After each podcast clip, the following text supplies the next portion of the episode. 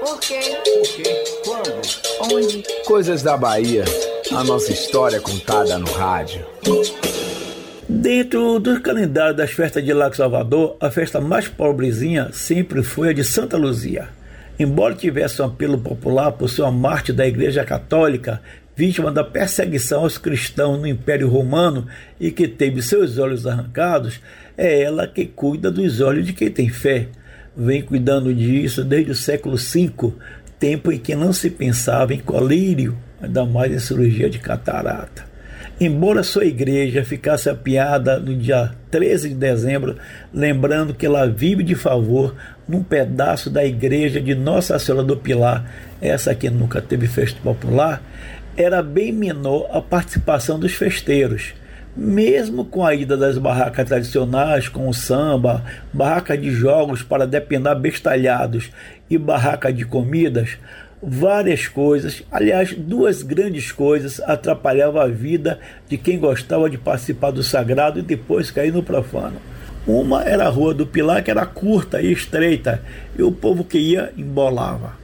A outra era o medo da violência, porque numa época em que as festas de largo não eram tão escabrosas, a festa de Santa Luzia era tida como barra pesada, por causa da presença dos marginais que desciam dos bregas do Maciel de Baixo, do Tabuão, lá do Pelourinho e de outras paragens.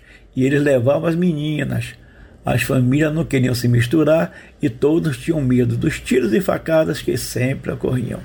Hoje, as barracas grandes e tradicionais praticamente sumiram, algumas ainda insistem, o que resiste mesmo é a busca por milagres, mesmo em tempo de medicina evoluída para os olhos, seja rezando com fervor nas missas durante o dia inteiro ou com o ato de lavar os olhos com água que brota na fonte de Santa Luzia, que em uns dias está poluída.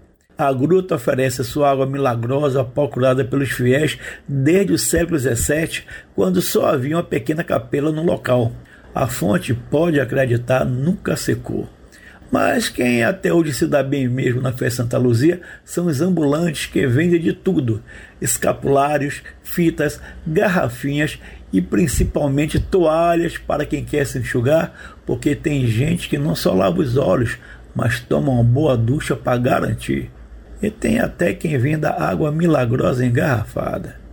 Sou escritor jornalista Jolivaldo Freitas para a Rádio Metrópole.